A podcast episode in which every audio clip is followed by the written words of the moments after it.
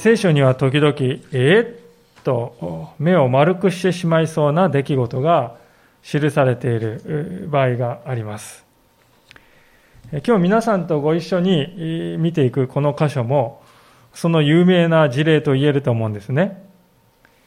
病気の娘を抱えて助けを求めに来た女性をですね、犬呼ばわりするイエス・キリストであります。ある解説者に言わせるとですね、これはイエス様の最も不快な言葉の一つであると。そうまで言っているわけですね。まあ確かに今の時代はですね、炎上しやすい時代とこう言われていますから、有名な人がツイッターでですね、このようなことをツイートで書いてしまうとですね、炎上間違いなしというような言葉かもしれませんね。もちろん、聖書を私たちが読むときは、この言葉だけをですね、切り取って、その時代背景を無視して読んではいけないわけであります。当時の時代の背景をですね、よく理解して読むということが大切であります。実際、今日の箇所はですね、その表面的な問題点とは裏腹に、聖書の中でも際立って美しい信仰の物語が記されているんですね。じゃあ一体どうしてそんなことが言えるのでしょうか？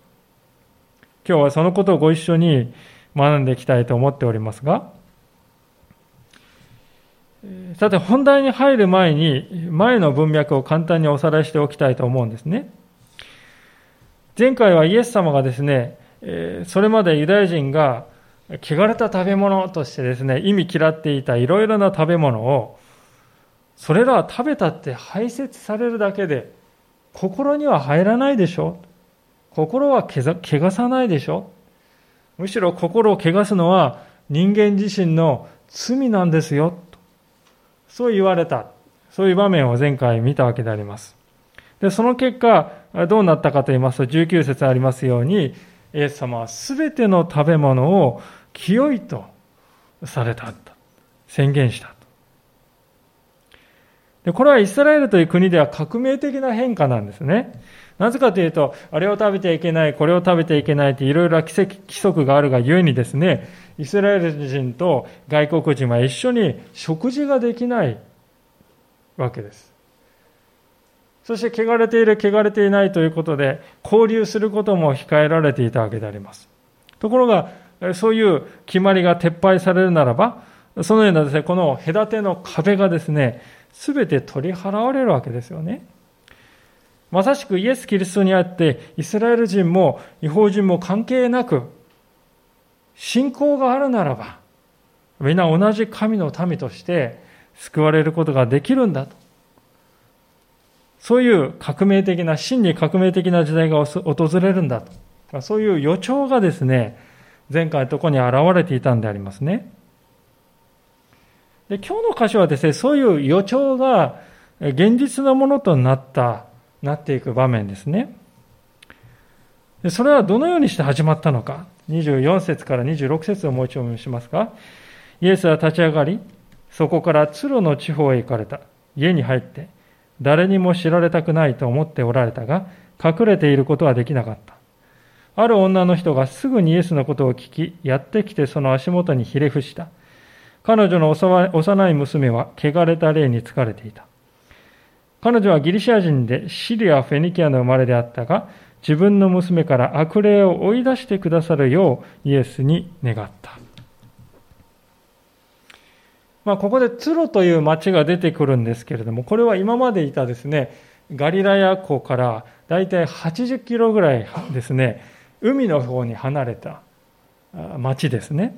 地中海のですね、沿岸にありまして、貿易がとても盛んで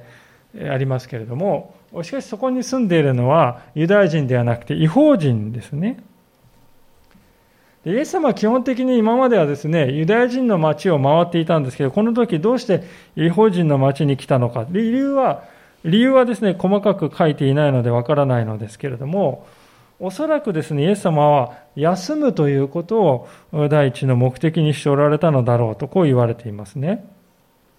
で休むことが目的で来ておりますから、実際イエス様はですね、違法人の町ではですね、大勢の人々を教えるということはしていないんですよね。まあ、ガリラ湖の周辺では数千人の人を集めてですね、山上の説教をしたりね、えー、そういうことをしていたわけですけど、違法人の町に来るとそういうことはしていないんですね。でもう一つ言えることはですね、この時期、えー、イエス様に対する反感がね、強まっていたという事情があります。パリサイ人や立法学者たちはですね、イエス様にだんだんとこの敵意を向けるようになっていましたから、イエス様はここで冷却期間を置く必要があると。まあそういう非難の意味も、避けるというね、非難の意味もあったかと思いますね。まあ、いずれにしろ、大事なことは何かというと、イエス様がイスラエルをこの離れたということによってですね、先ほど述べた、全世界に神様の救いの福音が広がっていくという、そういうことのね、伏線になっているんだということですね。でその鶴の町の出身の女性の幼い、ある女性の幼い娘さんが悪霊に疲れて苦しんでいたと今日の今読んだ箇所に書いてあります。悪霊に疲れるとおそらく何かこの規制を上げたりですね、暴れ回ったりしてとても大変な状況ではなかったかと思いますね。そしてなぜかこの箇所に父親の姿が書かれていません。ですからおそらくこの彼女はですね、夫に先立たれたやもめの女性であったか、あるいは離縁されてしまっていた女性ではなかったかと、その可能性が高いと言われています。今でこそいろいろな福祉制度というものがありますけれども、昔はそんなものはありませんでした。母子家庭で生きていくということはですね、今とは想像にもつかないほど、はるかに困難だった時代であります。でそこで娘がですね、幼い娘が悪霊に疲れてしまい、途方に暮れていた時に、彼女はイエスが来たぞと、そういう噂を聞くんですよね。すでにイエス様のですね、噂はですね、この地方全体に、えー、くまなく広まっておりました。あの方しかいないと。一年発起した彼女はですね、イエス様が滞在している家をですね、えー、瞬く間に探し当てて、家に入れてもらって、すぐさま足元にひれ伏してお願いするんです。娘を、娘を助けてください。こう思うですね、親の愛の大きさを感じさせられる場面ではないでしょうか。ところが、そのような必死の彼女に対して、イエス様は驚くべき対応をなさった。今日の中心的なテーマでもありますけれども、そのイエス様の言葉は次のようなものであります。27節するとイエスは言われた。まず子供たちを満腹にさせなければなりません。子供たちのパンを取り上げて子犬に投げてあるのは良くないことです。このイエス様のですね、返答を見て、これなんかうっとりする心地よいって感じる人は世界中に一人もいないんではないかと思いますね。土下座までして相手は頼み込んでいるというのに、事実上、これはゼロ回答じゃないでしょうか。それどころか、あなたの願いをね、聞いてあげるということ、それはですね、言ってみれば、子供のパンを取り上げて、犬に投げるようなものになってしまうんですよと、そこまで言われてしまう。率直に言ってですね、私たちはこのイエス様の答え方を見て戸惑うんではないかと思います。神様の愛を説いていた人、人々をこよなく愛していた人、なんと十字架の上で自分の命までも与えて人類を愛してくださったその人がイエス様ですよね。その同じイエス様がですよ。目の前に窮地に陥って助けに求めてやってきたシングルマザーの女性にですね、ここまで冷たい言葉をかけられるものかと感じるんです。そのせいか、昔からですね、どうしてイエス様はこんな言葉を発したのだろうかと、いろいろなこの解釈が述べられてきたんでありますが、まあ、代表的な解釈の一つは、イエス様はおそらく当時誰もが知っていたことわざを引用したんだろうと、そういう説なんですね。確かに言われた側の女性がですね、その意味をすぐに理解していることからも、そういう可能性はあり得るとは思います。ただ、ことわざを使ったからといって、このですね、例え話が持っているこの鋭さというものを減らすことにはなってないと思うんですよね。でそこでもう一つのですね、有力な説というのがですね、こういう説でありまして、それはですね、ここで使われているのは犬という言葉ではなく、子犬という言葉が使われているので、実はこれはそんなに悪い意味じゃないんだよと、そういう説でありますね。まあ、確かに子犬は本当に可愛くてね、愛くるしいものですけれども、でも、この考え方はですね、やはり当時の時代背景を無視した現代的なですね、見方で読んでしまっている見方だと思うんですね。というのは当時ですね、犬というのは不浄の動物でした。汚れた動物であります。ですから、たとえ子犬であろうと人間を指して犬に例えるということは、相手をですね、汚れていると言ったに等しい。少なくとも褒め言葉では絶対ないですね。犬はあくまで犬なんです。じゃあイエス様には一体どんな意図があったのでしょうか。イエス様はこれまでですね、えー、思いついてパッと言っちゃって、はい、言っちゃったごめんってそういうことはないんですね。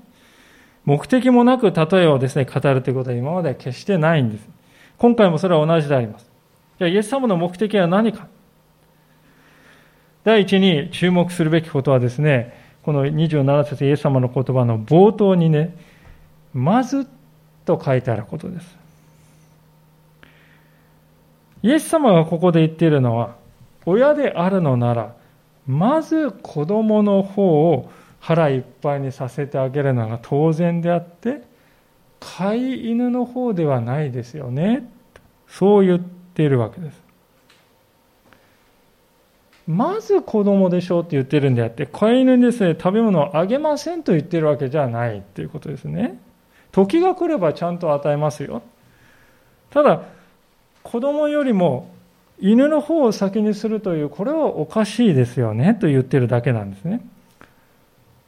つまりイエス様はね、当たり前のことを言っているわけであります。でもう一つのポイントはですね、子供たちのパンを取り上げてと書いてあることですね。子供たちのために用意してあるものを横から手を出してですね、奪い取って犬にですね、パッとあげたら、それは正しいことと言えますか？とイエス様は問うておられる。明らかにそれは正しくないことですよね。つまりイエス様がこの例え話で語っていることはこういうことであります。物事には順序というものがあります。今はまず子供に食べ物を与えている時間なんです。飼い犬にあげるのはもちろんあげますけれども、その後のことなんです。それが分かりますか？そう言ってるだけだということなんですね。で犬をお飼いになった家とか、まあ、飼っていたことある家はですね、そうだよなと思いますよね。えちょっとあんた、まあ、座ってなさいって言って、ドッグフード先ですね、あげるってことは普通はないでしょう。なんかおお腹すいたって言って、ああ、子供にまずご飯あげて、その後に犬に食べ物をあげる。ですから、イエス様の例え話の意味をきちんと理解すると、これは当然のことを言ってるんだなということがわかるわけですね。で、にもかかわらず、この話はどうして人を不快な気持ちにさせるんだろうかと。それはですね、私たちの本能がこの困っている女性を犬に例えたイエス様の判断に対して、おかしいと叫ぶからですね、私たちの本能が。現代の人権の思想をですね、常識として私たちは受け入れています。それはいいことです、基本的に。ですから、私たちはですね、差別というものに非常に敏感ですね。まして社会的な弱者に対する差別を見るとですね、本当に極めて大きな非難が湧き起こるようであります。それが当然のことであり、それが社会正義である。そういう社会に私たちは生きている。で、その常識で全ての物事を見ております。ですから私たちはですね、この女性がこういう扱いを受けるのを見て、本能的にこれはおかしい。叫んでしまうんですね。で、そういう時は大抵ですね、この女性の姿と自分をね、重ね合わせてるんです。自分がこんな目にあったら耐えられん。そう思っている。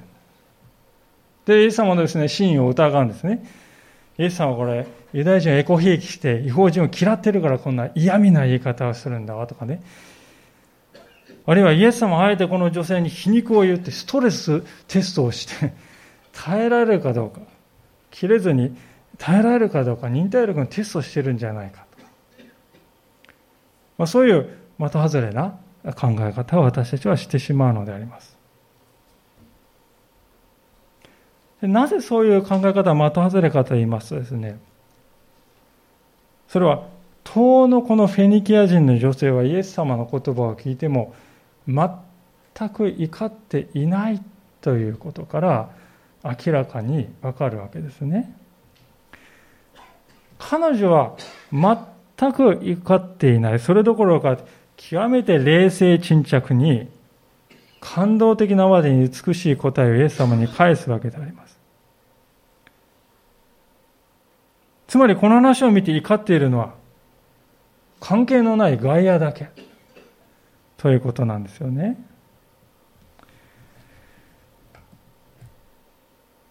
彼女はこのように答えます。28節彼女は答えた。主よ。食卓の下の子犬でも子供たちのパンくずはいただきます。彼女がイエス様の言葉に何も怒っていないということは冒頭でですね、主よと言っている言葉からも明らかでしょうね。主よっていうのはですね、これは彼女はイエス様を主、つまりご主人様とかね、あるいは先生って言って親しみをですね、込めて言っているわけであります。もしですね、こんなひどい侮辱だって思っていたらですね、あんまりです、ひどいですってこう言うんです。ところが彼女はですね、反対に、主よというんですよね。ではなぜ彼女は怒らなかったのか。それは、この女性がイエス様の例えの意味を完全に正しく理解していたからであります。私たちがこの箇所を読んでですね、憤慨する理由のほぼ全てはですね、イエス様はこの女性一人を子犬に例えたんだと誤解するからなんですね。この女性一人を子犬に例えていると誤解するんです。しかしそうではない。イエス様の意図においてはですね、子供というのはイスラエル人全体を象徴しています。そして子犬は違法人の全体を象徴しているわけであります。つまりこの例えは何を言っているかというと、まず神の民として選ばれたイスラエル人が最初に神の恵みを受けるべきであって、その彼らを差し置いて、違法人の方を優先するということは、これは正しいことではありませんね。それが神様の救いのご計画だと。それが聖書が語る神の救いの全体像だということをね神様あイエス様は語っているわけですよそしてこの女性はですねイエス様の意図をそういう意図をですね完璧に正しく理解していたということなんですね。決してですねこの子犬私のことだわなんて失礼なんでしょう。なんてですね勝手に誤解して独りよがりに怒るようなことは彼女はしなかったのであります。ですからある解説者はですねこう言ってますよね。この女性は福音書においてイエス様の例え話を正しく理解した最初の人である人になったと言うんですよね。この女性は福音書においてイエス様のした例え話を正しく理解できた最初の人になったと。確かにそうではないかと思う。聖書に福音あ使徒に使徒と呼ばれる12人の男の弟子たちが登場しますけれども、この人たちはですね、3年半もの間、四六時中イエス様と一緒にいてですよ、イエス様のですね、数限りない例え話を聞いていた。ところが、一度も正しく理解していない。いつも後から、こそこそと言って、イエス様あれはどういう意味でしょうか？尋ねている。そうしないとわからないんです。ところがこの女性はですね、何のヒントもなしに、イエス様の例えのですね、意図を正しく理解したわけであります。名前も残っておりません。イスラエル人から当時見見下されていた違法人の女性であります。しかも男性よりも下に見られていた当時の女性。その彼女が神様の救いのご計画を正しく理解したのであります。ある解説者はそんな彼女の姿をこのように記しております。この賢い女性はイエスの謎々の意味をすぐに理解しており、これが驚きをもたらします。彼女は例え話の中の子供たちがイスラエルを表し、子犬が違法人を表していることを何の示唆もなしに認識しています。この暗黙の侮辱は彼女を苛立たせるものではありません。彼女は他の人が自分よりも優位にあることを自己中心的に心配することはなく、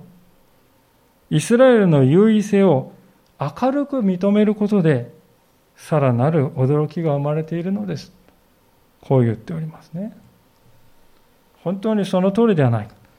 皆さん、彼女の返答を見てですね、暗さってありますか？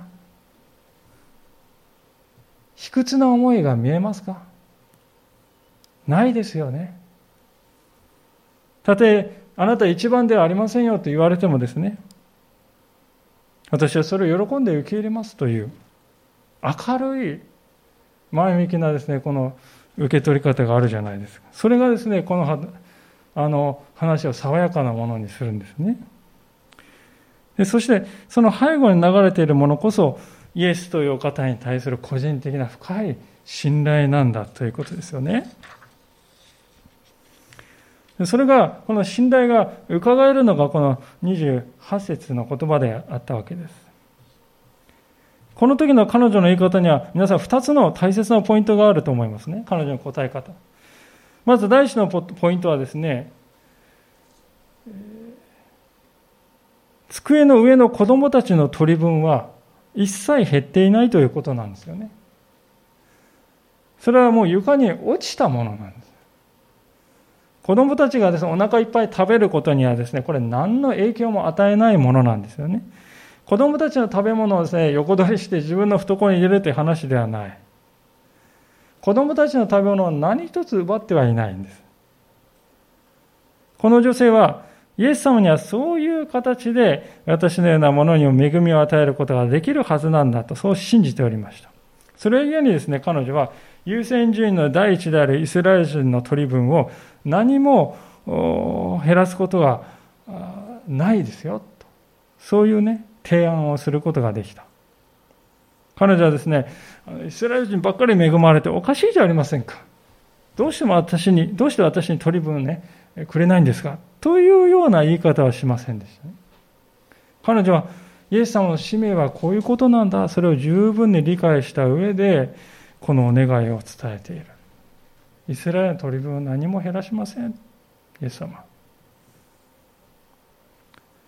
もう一つのポイントはですね、この彼女の言葉が、たとえパンのですね、クズであっても、自分にはそれが十分な力を持っているんだと信じているということです。これは偉大な信仰の表明ではないかと思いますね。私はこの彼女の言葉を聞いてですね、似たようなことを口にした人をすぐに思い出しましたけど、皆さんも思い出したかもしれませんが、あの、ローマの百人隊長であります。マタイの8章の8節からのところをちょっと開けてみていただきたいのですけれども、マタイの8章の8節えー新約聖書13ページになります。マタヤの8章の8節です。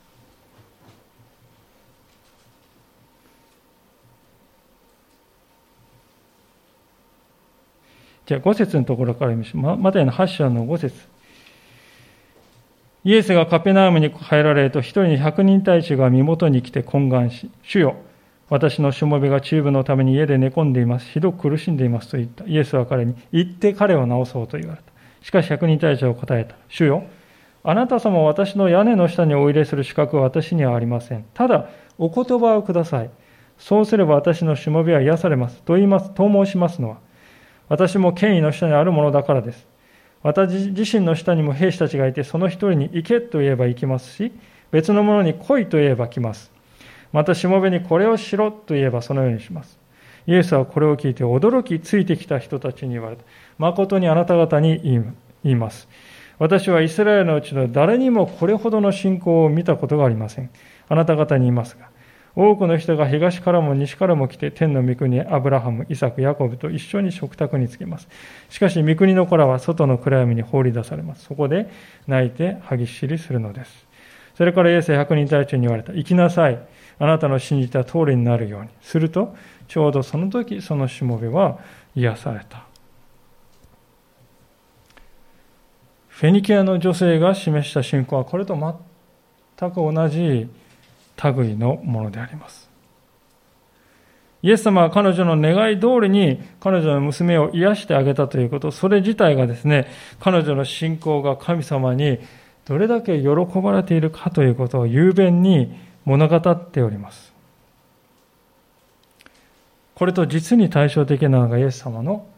弟子たちでありました。彼らはたった5つのパンと2匹の魚が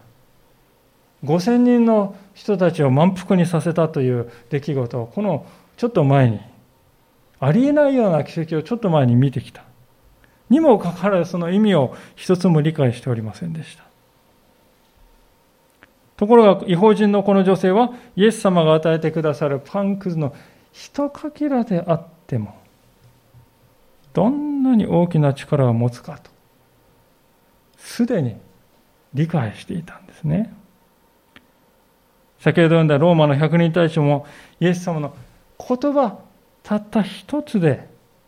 十分ですと。十分な力がありますと信じていましたね。一番分かっているはずの人が何も理解していない。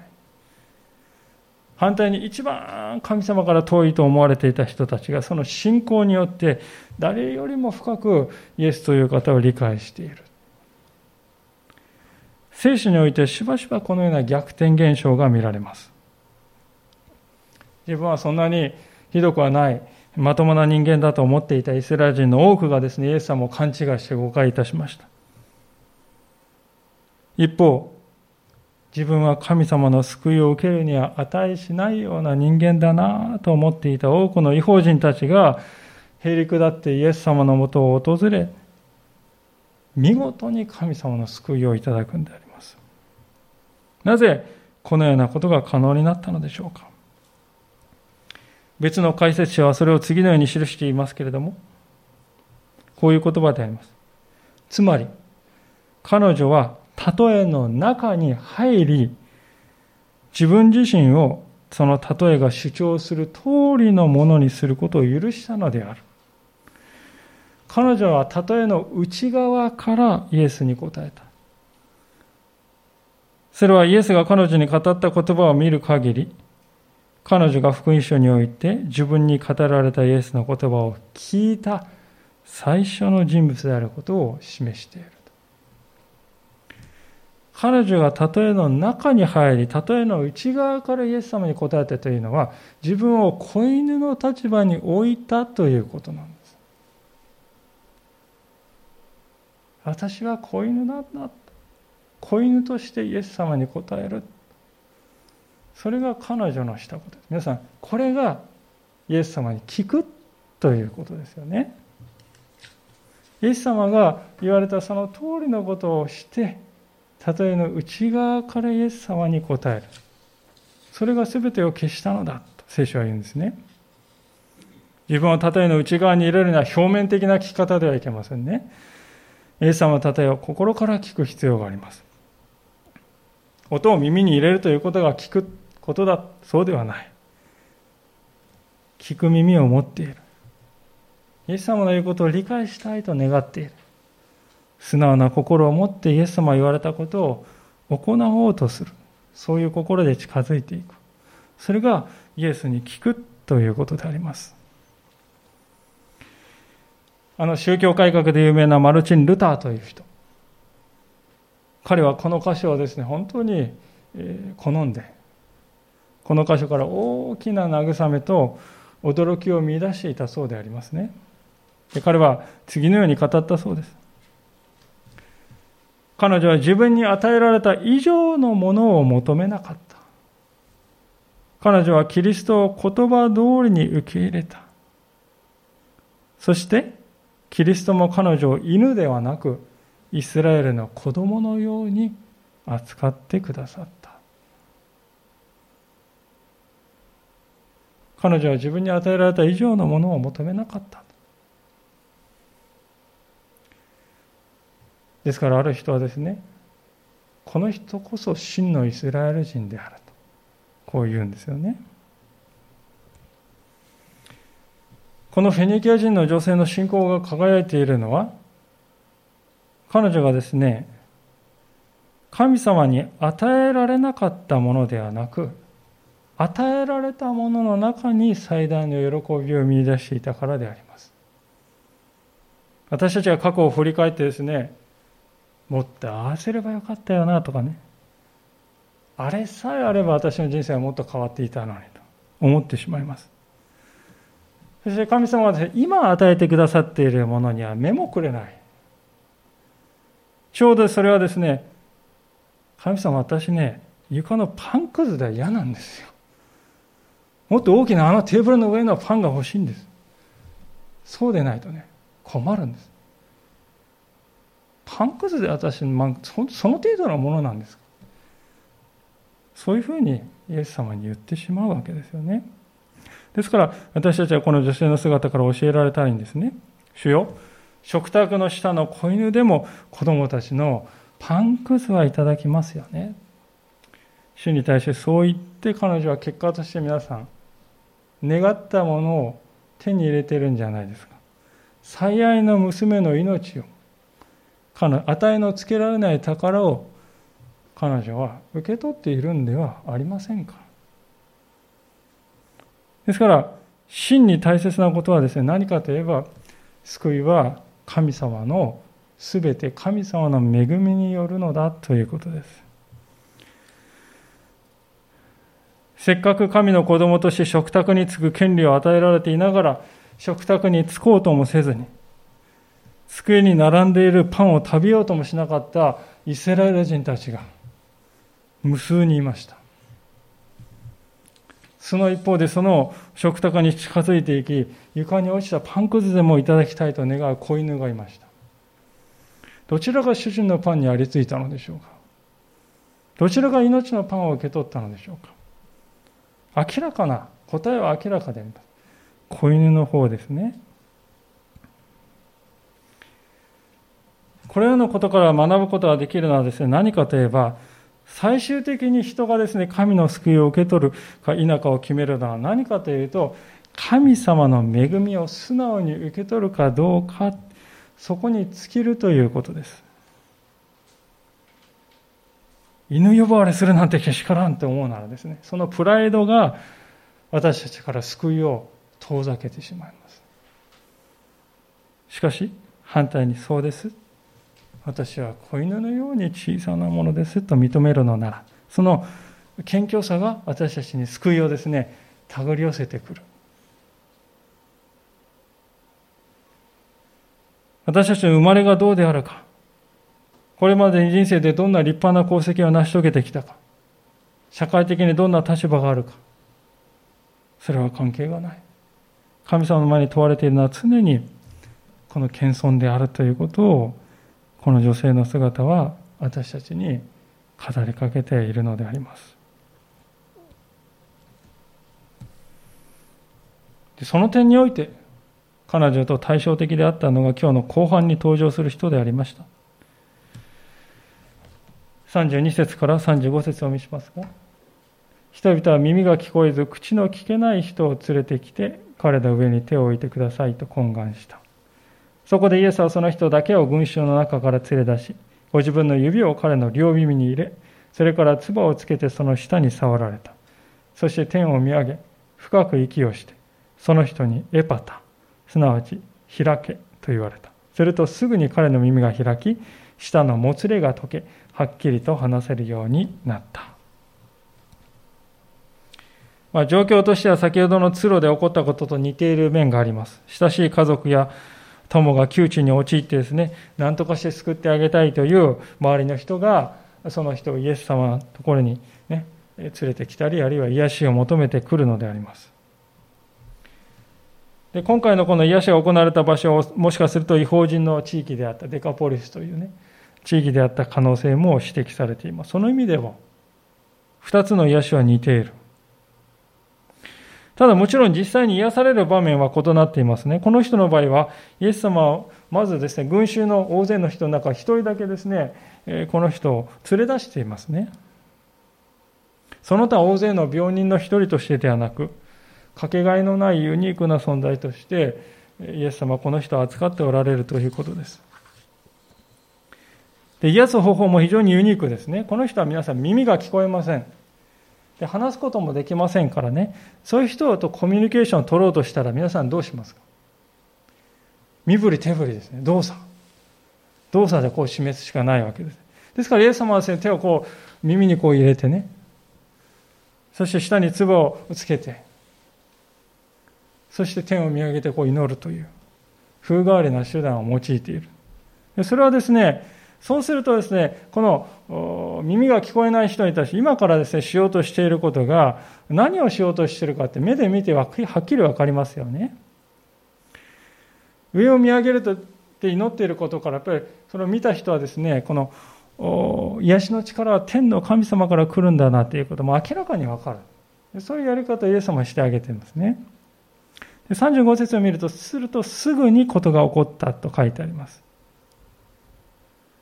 下のもつれが解けたと35節で書いてあるのはですね、これはもともとの原文を直訳しますと、下の鎖がほどけた。下の鎖が解けた。そういう意味の言葉が書いてます。今まで彼をの舌を縛っていた病から彼が解放されたことを表す象徴的な表現ですね。それは彼の人生そのものが鎖で縛られていたと言ってもいいんじゃないでしょうか。で、この時にですね、皆さん、古の預言者たちによって預言されていたですね、救い主のについての預言が実現したんであります。一箇所は旧約聖書を開けたいと思うんですけども、イザヤ書の35章のところですけども、イザヤ書の35章です。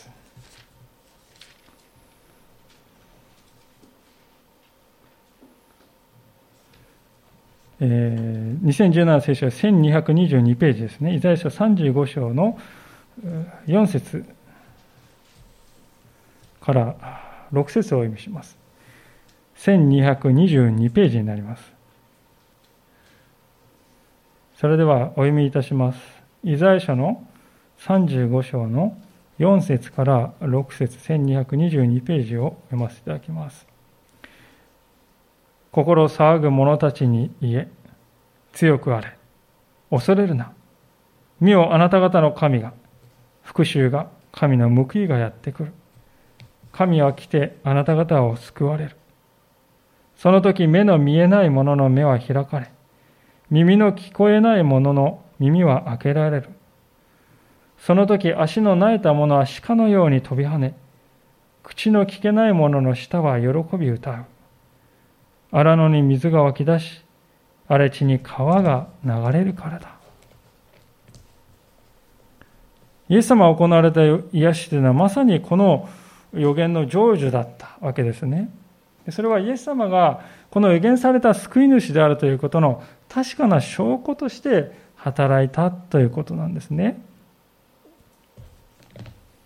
ところがですね、この後に起こったことは、イエス様が期待していたこととは、いささか異なることであったと、マルコは記録してあります。最後の7章の36節から。イエスはこのことを誰にも言ってはならないと人々に命じられた。しかし彼らは口止めされればされるほどかえってますます言い広めた。人々は非常に驚いていった。この方のなさったことは皆素晴らしい。耳の聞こえない人たちを聞こえるようにし、口の聞こえない人たちを話せるようにされた。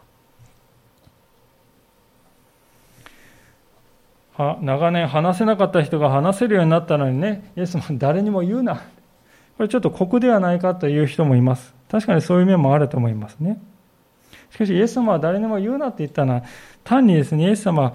あの人、奇跡を行う人だね。そういうふうに知られることを望まなかったということなんですね。私たちはテレビのスイッチをパチンとつけて、あるいは YouTube でですね、検索するとですね、もう素晴らしい手品師のマジックショーがですね、出てきますよね。最近の手品師は本当に素晴らしいですよね。えー、ちょっとこう、本当に魔術をしているんではないかと思うぐらいすごい。しかしどうでしょうか？その時はですね、こう目を丸くしてですね、驚いた私たちでも3日も経つと、新鮮味が失われて、そういえば、そんな人もいたかもしれない。忘れてしまうでしょう。興奮や驚きというものはですね、人を根本的には変えない。霊的に新しくするということはないのです。時が経てば失われてしまう。イエス様が願われたことはですね、一時のことではない。その人の人生が永遠に変えられるということでした。だからこそ今は誰にも言ってはいけないよと彼に言われたのです。残念なことに彼はその言葉に従いませんでした。まあイエス様はね、あのように言われたけれども、これ知らせるってこと、これ悪いことじゃないよね。いいことじゃないですか。イエス様有名になってくれたらもっと多くの人がイエス様知ってね、伝道が進んでと思ったか分かりませんけど、多くの人は救われるいいことですよ、これね。そういうふうに考えて彼は自由になった下でですね、噂を触れて回ったのであります。私はここにフィニキア人の女性との違いがあるなと思いますね。彼女はイエス様の言葉だけをいただいて家路に着きました。信仰を持ってイエス様のもとを訪れた彼女はですね、目に見えるものは何も持ってないんです。でも信仰をまた持って、信仰だけを持って、再び家路に着いたんです。ただイエス様を与えてくださるものの中に喜びを見出しながら彼女は家路についていったのであります。いかがでしょうか？私たちはイエス様の願いよりも自分の思いというのを簡単に優先してしまう生き物ではないでしょうか？しかしそれはたとえ一時的な興奮をもたらしはしても永続的な喜びをもたらすことはないのであります。真の喜びは主よ、